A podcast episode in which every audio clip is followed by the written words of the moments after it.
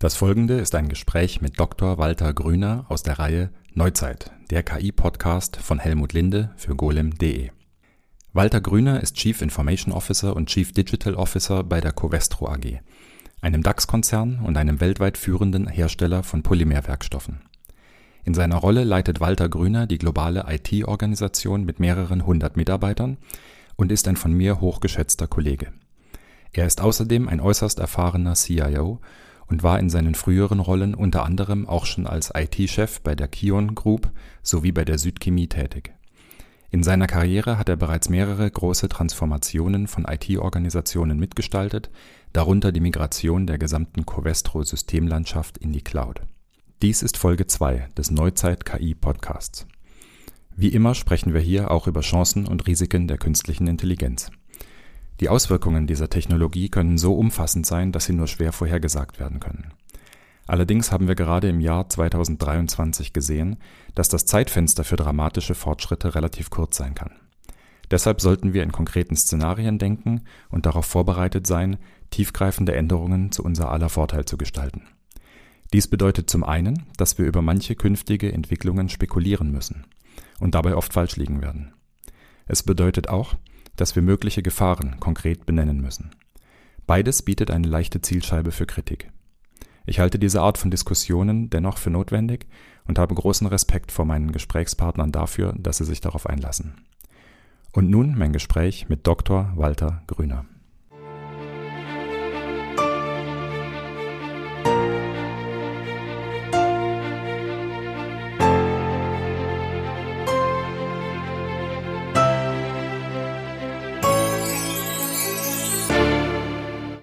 Walter, du bist CIO eines DAX-Konzerns.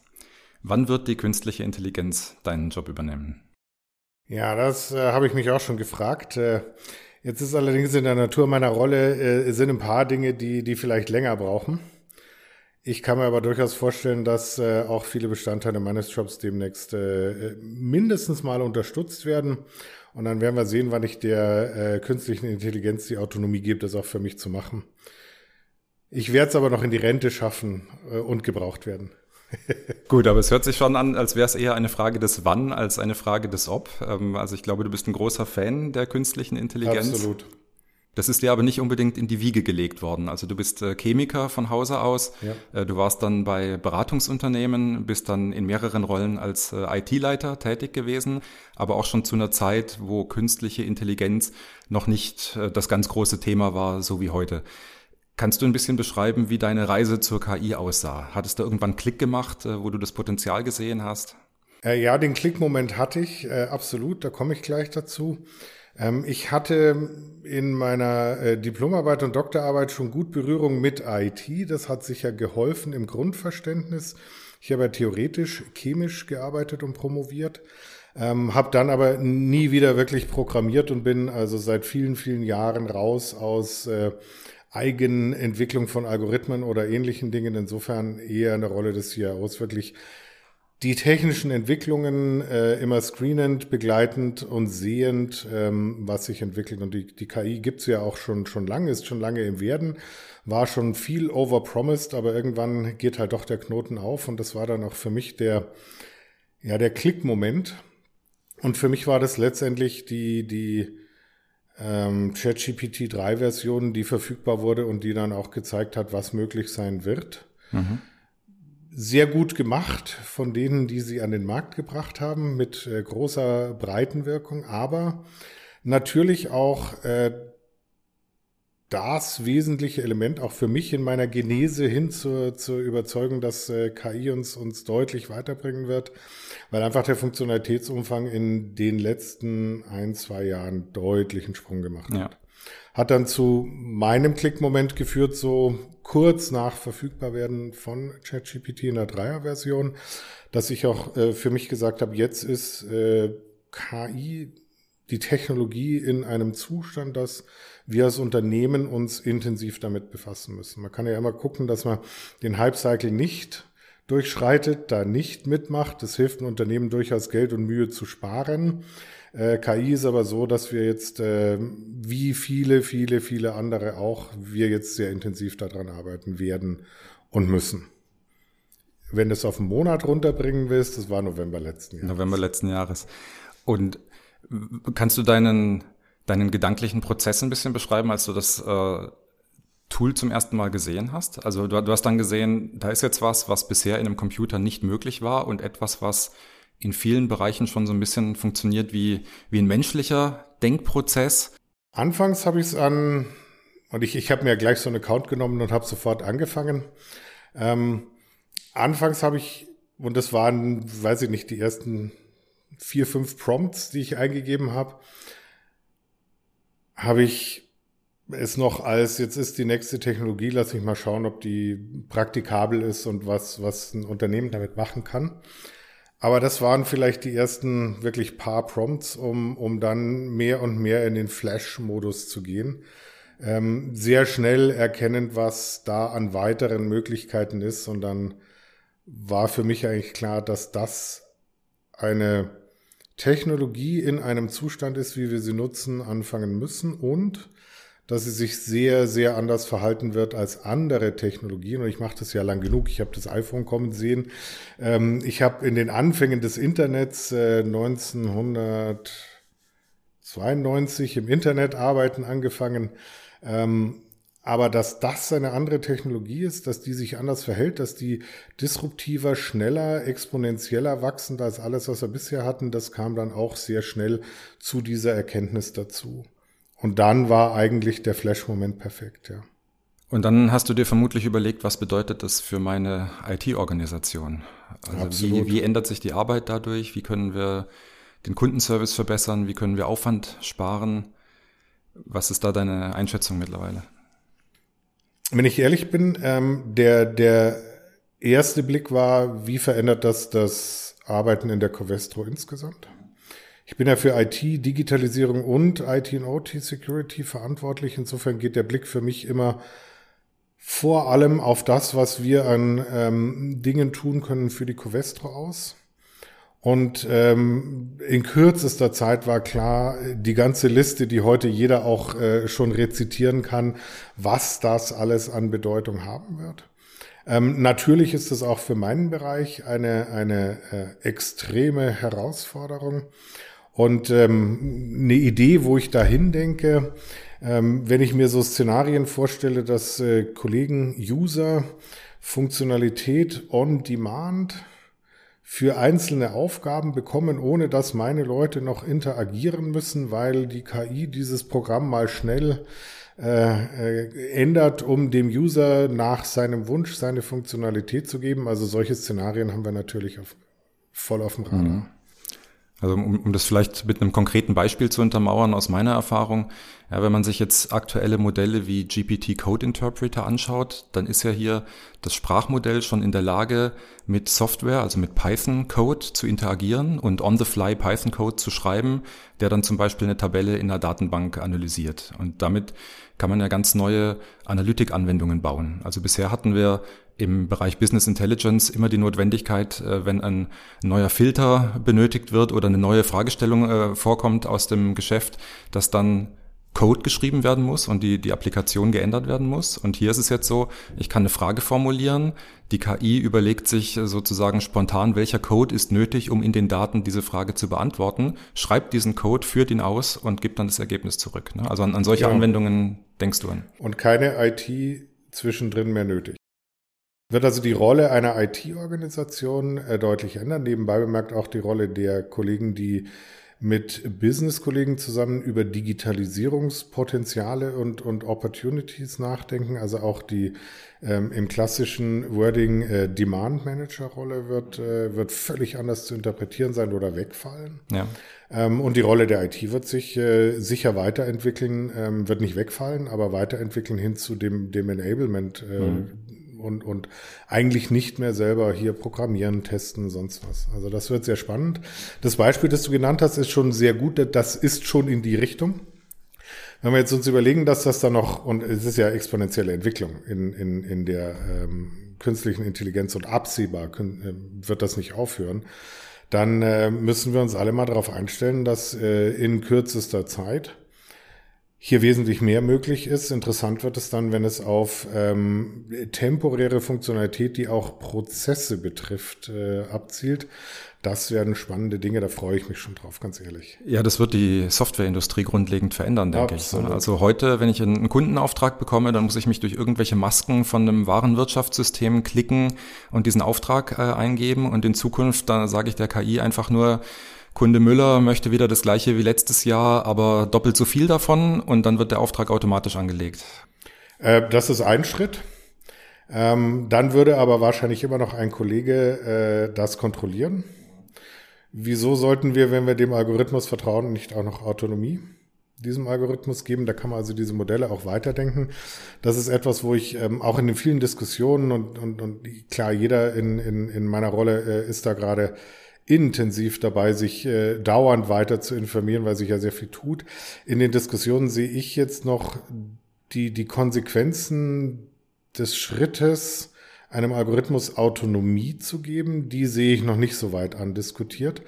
Aber äh, der äh, Kunde Müller könnte ja auch selber bei uns ähm, vorstellig werden natürlich auch nur über den, äh, die Sprachinteraktion, die wir Kunde Müller geben. Genau. Und dann muss überhaupt niemand mehr aktiv werden. Ja, genau. Und äh, du sprichst ja auch viel mit äh, Softwarefirmen. Ja. Sieht man das da auch so? Also sind die in diesem Modus jetzt zu sagen, wir müssen eigentlich unsere komplette Software umstellen, wir brauchen viel weniger User Interfaces, es muss viel mehr über Sprache gehen, die Funktionalität muss äh, viel flexibler werden. Denkt man da so? Ich sehe diese Tendenz. Ich sehe das noch nicht völlig ausgereizt. Also die, die einen sind da etwas progressiver, die anderen weniger. Ähm, ganz aktuell, wenn immer ich äh, Softwarefirmen frage, wann wir denn über Sprache mit deren Funktionalität interagieren können, ist das noch verhalten. Also wir sind da heute jetzt aktuell äh, immer noch eher im Prompten und mhm, Tippen mhm, als in der Sprachinteraktion, aber ich glaube, das geht ganz schnell weg. Die, die grundlegenderen, strategischeren Überlegungen ähm, sind sicher äh, sehr disruptiv alle. Ja, absolut. Auch da freue ich mich schon drauf, weil wir kaufen weiterhin Software ein und wir werden weiterhin Funktionalität beziehen. Das, was wir von Lieferanten aber demnächst erwarten zu haben, wird sich natürlich auch drastisch ändern. Insofern mhm. äh, kann ich nur jedem ähm, Entwicklerunternehmen und jedem Softwareanbieter empfehlen, intensiv mit äh, Kollegen von mir, äh, Leuten in meiner Rolle zu sprechen, weil wir, wir sind da jetzt natürlich auch auf einem sehr progressiven Pfad unterwegs, äh, um das, was unsere internen Mitarbeiter von uns erwarten, demnächst zu haben, mhm. auch realisieren zu können. Da wird sich extrem viel tun in der ganzen Lieferkette. Ja. Du sprichst natürlich auch viel mit deinen Kollegen hier in Covestro, insbesondere in der IT, und ich denke, dass da auch viele Fragen äh, zu dir kommen. Ähm, wie entwickeln sich Rollen weiter? Wie kann ich mich vorbereiten? Ähm, was würdest du Menschen, die in der IT zurzeit arbeiten, raten, wie sie mit dem Thema künstliche Intelligenz umgehen sollen? Wie können sie sich vorbereiten auf die Änderungen oder noch besser, wie können sie die Änderungen gestalten, die da kommen? Also mein erster Rat an, an die Kollegen in meinem Team, wenn ich mit ihnen spreche, ist äh, No Panic hat noch nie äh, geholfen, äh, wenn man da in, in, in eine Schockstarre oder Panik gerät. Ähm, weil na klar, ähm, jeder Kollege hört, sieht, ähm, recherchiert selber und stellt fest, dass äh, der Job mal mindestens nicht unverändert äh, bleiben könnte. Ähm, das ist also der erste Rat, no panic. Der zweite Rat, den ich meinen Kollegen gebe, ist einfach ähm, begeistert an die Sache ranzugehen. Wir haben noch in jeder technologischen Entwicklung haben wir nur zum Ende einer technologischen Entwicklung zurückblickend, haben wir immer nur Gutes gesehen. Es hat immer mehr Freiräume geschaffen, es hat immer mehr Effizienzen geschaffen. Diese Effizienzen wurden immer auf die nächsten großen, tollen Themen gesetzt. Jede Technologieentwicklung, jeder Technologieschub hat unterm Strich nicht in diese chaotischen Situationen, die jedes Mal prognostiziert wurden, geführt, sondern hat zu deutlich mehr, deutlich interessantere Arbeit geführt und insofern ist äh, dann No Panic und interessiert rangehen. Eine positive Change-Welle draus zu machen, ist eigentlich das, was ich jedem rate. Hm. Ist es schon abzusehen, was so die Fähigkeiten, Kenntnissen, Kompetenzen sein werden, die wir in Zukunft brauchen. Also ich glaube, so Themen wie Prompt Engineering ist momentan viel diskutiert, aber es scheint mir, als wäre das eher so ein vorübergehendes Thema, weil vermutlich die KI auch so schnell besser werden wird, dass sie auch mit etwas unklareren Prompts besser zurechtkommt und vielleicht nicht mehr ganz so viel ja, Feintuning braucht wie heute. Also es, ich denke, es wird also Wellen geben, dass man am Anfang äh, bestimmte Dinge kennen muss, äh, die dann am Ende wieder überflüssig sind. Hast du irgendeine Vorstellung, was mittelfristig oder langfristig eigentlich die Treiber sein werden für erfolgreiche Experten in der IT oder in der Softwarebranche? Da muss ich ein bisschen nachdenken. Lass mich mal mit Folgen anfangen. Ja. Ähm, bisschen catchy. Mhm. Heute, du hattest über Prompt Engineering gesprochen, stimme ich dir zu. Heute ist Prompt Engineering ähm, extrem wichtig. Also heute ist es noch, ich bin zu dumm für die KI, weil ich einen nicht so guten Prompt eingebe, kriege ich auch nicht so gutes äh, Ergebnis zurück. Das lernen viele gerade, das lernen auch äh, Kollegen im Business, nicht nur in der IT. Demnächst wird es aber so sein, dass äh, wenn es nicht gut funktioniert, die KI zu dumm ist für mich das ist dann genau die Umkehrung, dass die AI eben sich weiterentwickelt hat und wenn sie gute AI ist, versteht die mich so, wie ich bin ja. und tut auch das, was ich brauche. Den, den Dreh werden wir sicher demnächst sehen. Ja, das kommt dann mit der Sprache zusammen und da habe ich jetzt überhaupt keine Sorge, dass das äh, jahrelang braucht, bis, äh, bis wir dann ähm, eine wirklich gute, einfache immer zu guten Ergebnissen führende Interaktionen mit guter künstlicher Intelligenz haben. Das Prompt Engineering wie heute als Skill Requirement wird also nicht auf Dauer erforderlich sein. Mhm. Schwieriger wird es dann, vorherzusagen, welche Skills wir denn brauchen. Ich würde mal sagen, dass die ganzen Algorithmen programmieren, trainieren, das wird auf lange Zeit noch nicht weggehen. Nicht, weil eine künstliche Intelligenz nicht mehr und mehr sich selber auch weiterentwickeln können wird, sondern weil ich eher sehe, dass äh, wir da hohen Respekt davor haben sollten, einer künstlichen Intelligenz Autonomie zu geben in ihrer eigenen Weiterentwicklung. Ich glaube, da wird, äh, wird auch Regulatorik einfach äh, den, den Weg ebnen für weiterhin hier als Mensch zu wissen, was wir tun. Und diese Autonomie kann ich mir nicht vorstellen, dass man so schnell einer künstlichen Intelligenz geben. Der Rest der Prognose ist schwierig.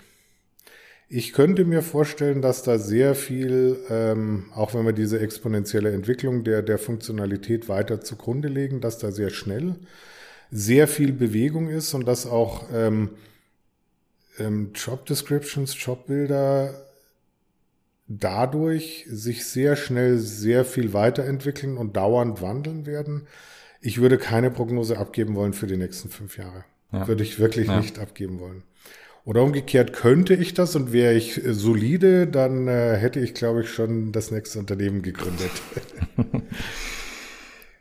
Du hast schon äh, das Thema Autonomie angesprochen und auch so den Pfad der nächsten Jahre. Ein Thema, das da natürlich äh, schnell hochkommt, ist AGI, also Artificial General Intelligence.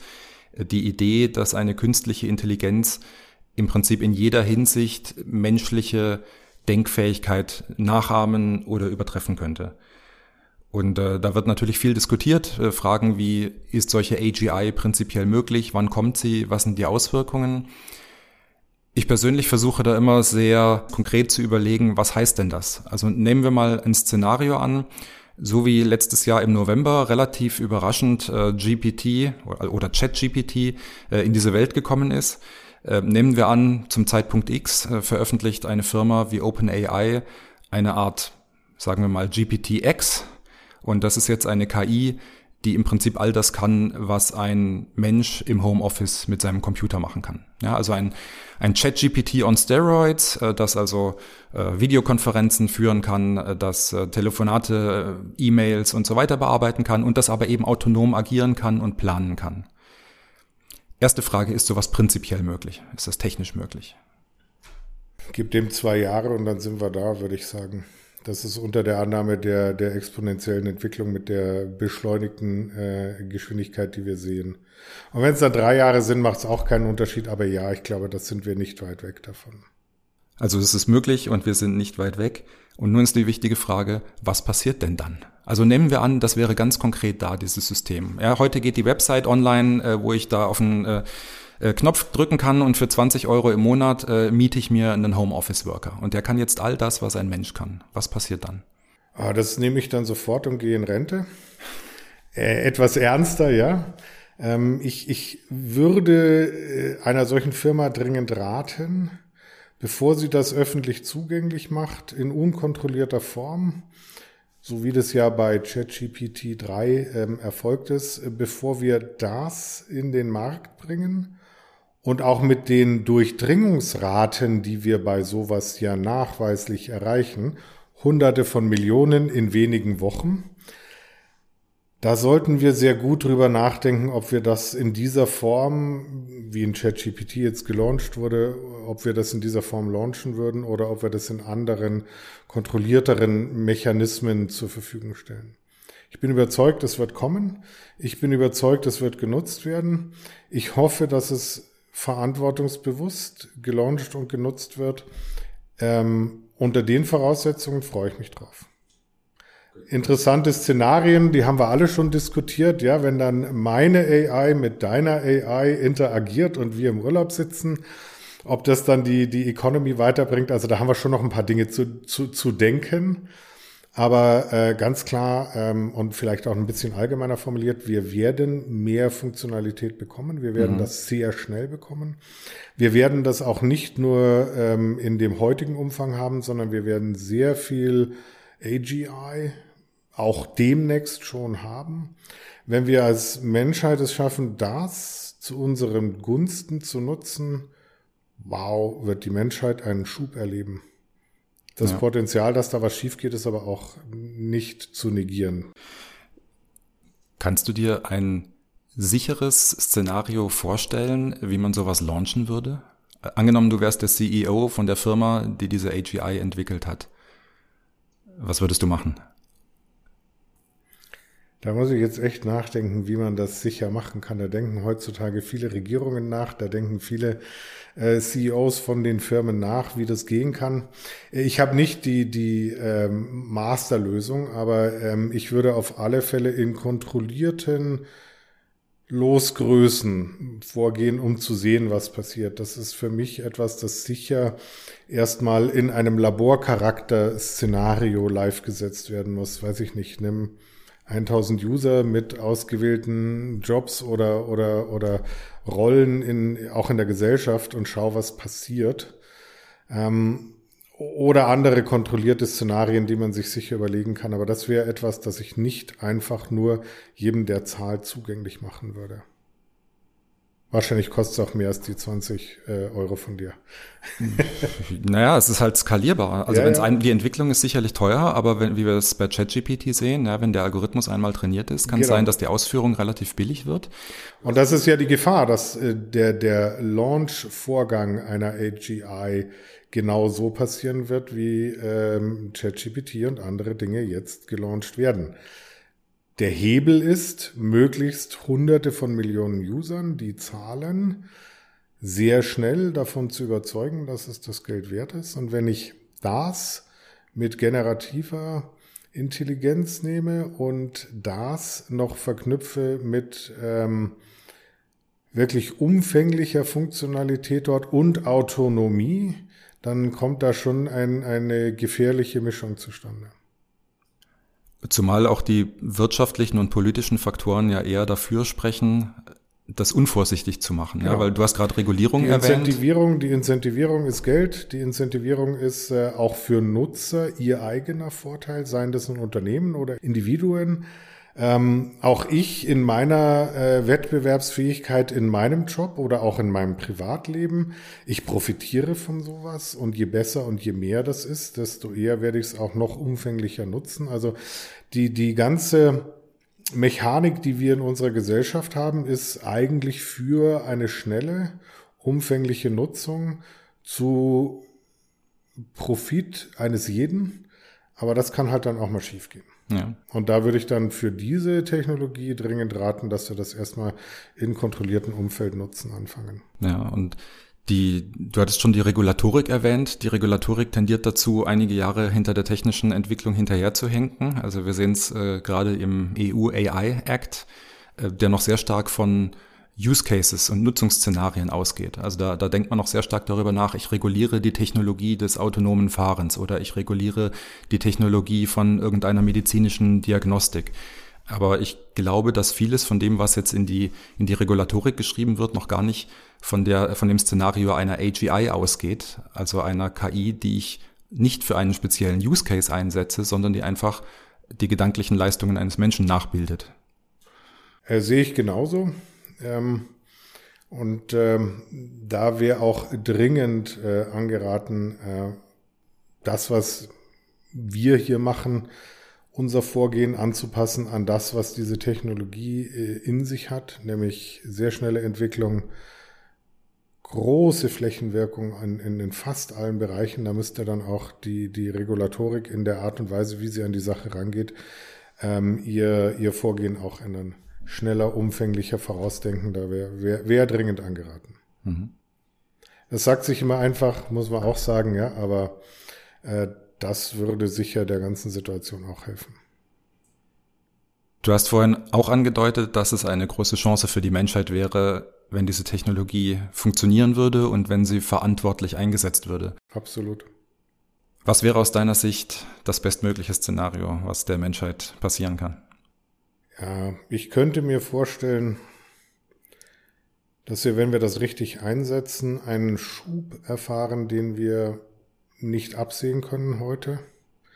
Ich glaube durchaus an das, was viele ja auch in, in vielen Reden auch, auch immer schon ähm, beitragen. Ich, ich könnte mir vorstellen, die großen Probleme unserer ähm, aktuellen Situation lösen zu helfen, würde ich darunter subsumieren. Also wie wir den Klimawandel ins Griff, in den Griff kriegen, wie wir, ähm, und da, da bin ich ein großer Fan davon, wie wir eine multiplanetare Spezies werden. Äh, ich glaube, das kann, äh, kann die Menschheit äh, einen tollen Schritt weiterbringen. Mhm. Äh, welcher Schritt es ist, wie der aussieht, was wir daraus machen, das ist in unserer Hand, aber äh, ich freue mich drauf, ich werde es erleben. Es geht ja so schnell, die Entwicklung. Auf welchen Planeten möchtest du reisen? Ja, Mars, da fahren ja schon alle hin, der wird demnächst voll sein. Äh, müssen wir mal weiter gucken.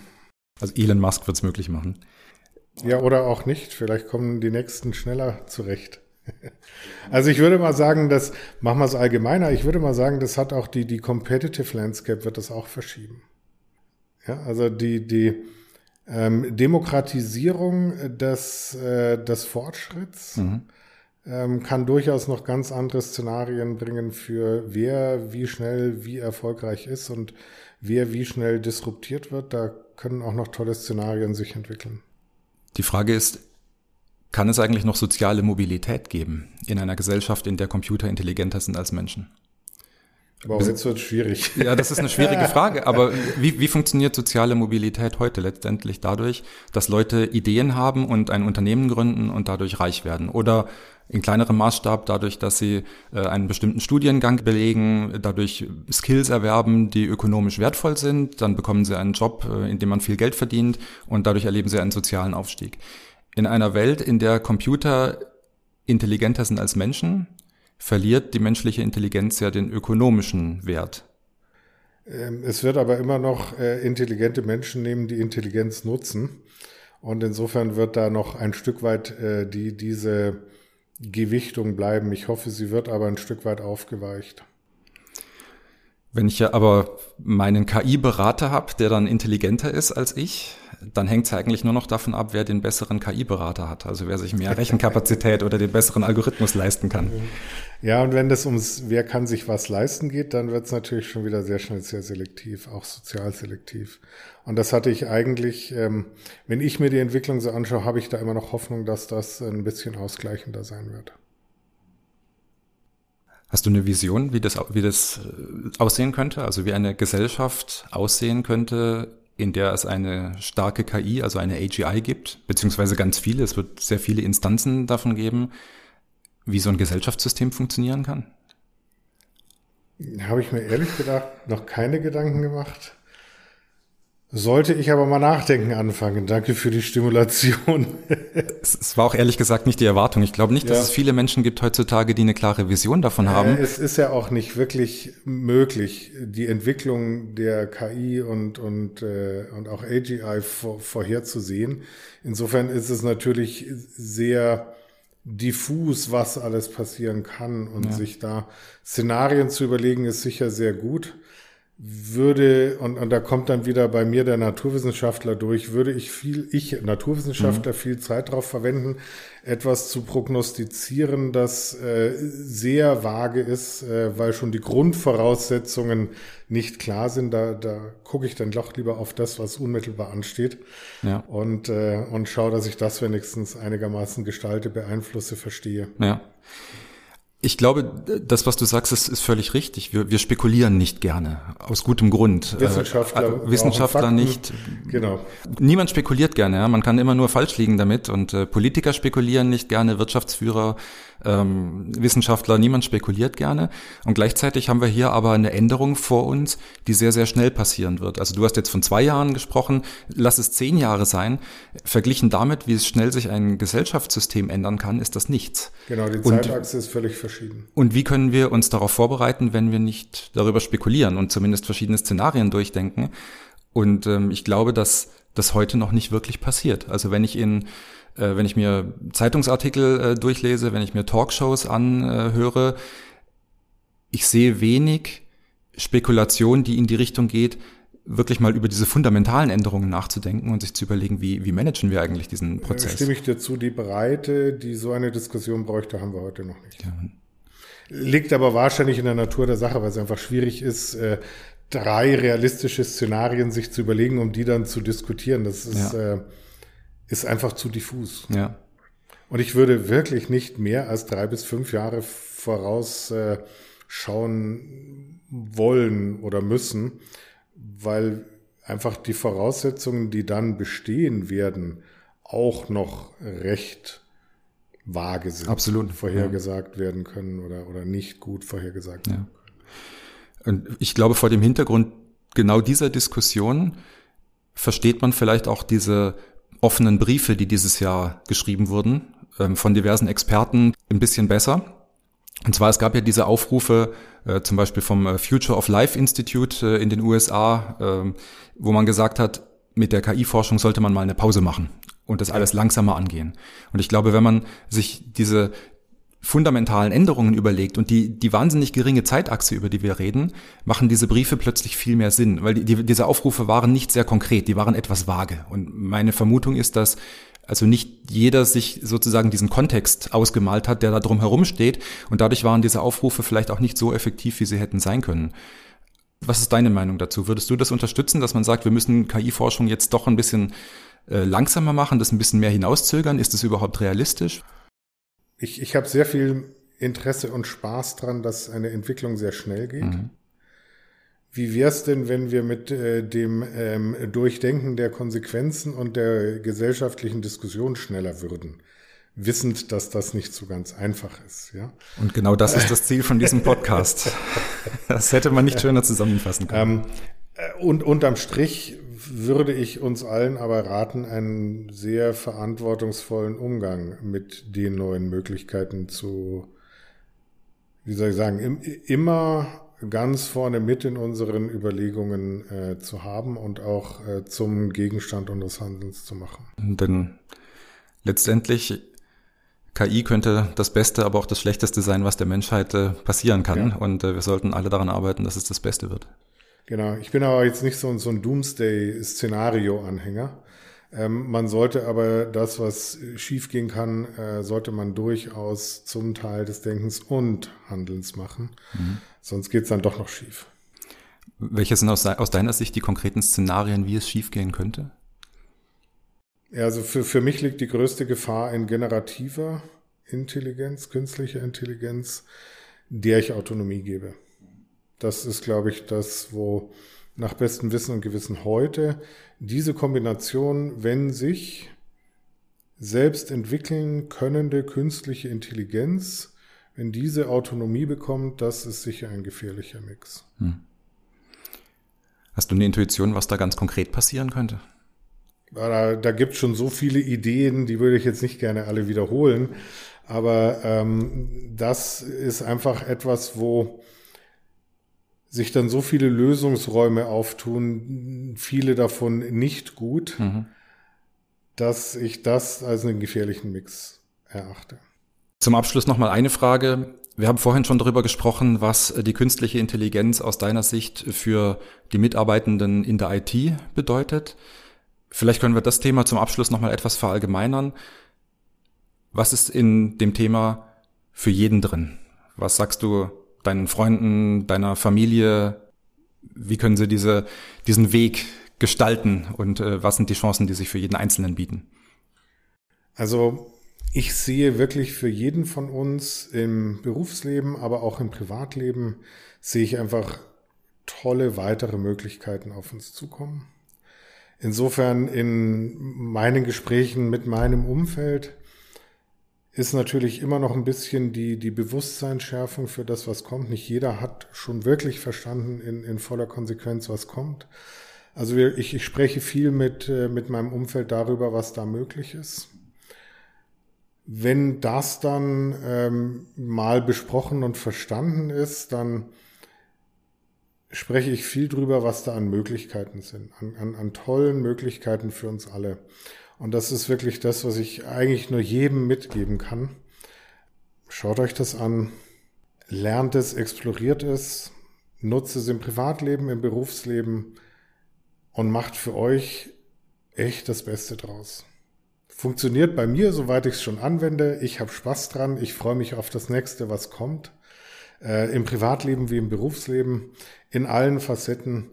Also ich freue mich wirklich auf die weitere Entwicklung in diesem Umfeld.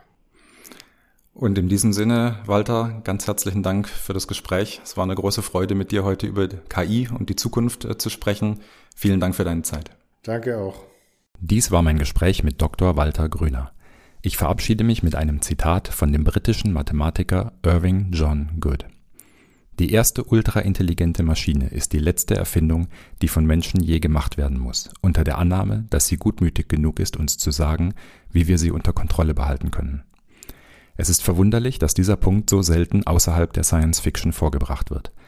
Es ist manchmal lohnend, Science Fiction ernst zu nehmen. Geschrieben im Jahr 1965.